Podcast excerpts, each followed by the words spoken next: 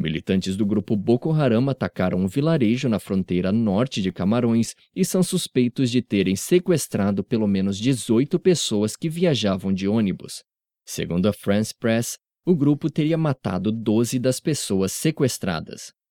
Duas fontes militares afirmaram que o Boko Haram atacou o vilarejo de Kerawa, no norte remoto, no domingo, e que 11 combatentes foram mortos no confronto com o exército camaronês. Eles disseram ainda que pelo menos oito soldados camaroneses ficaram feridos nos embates.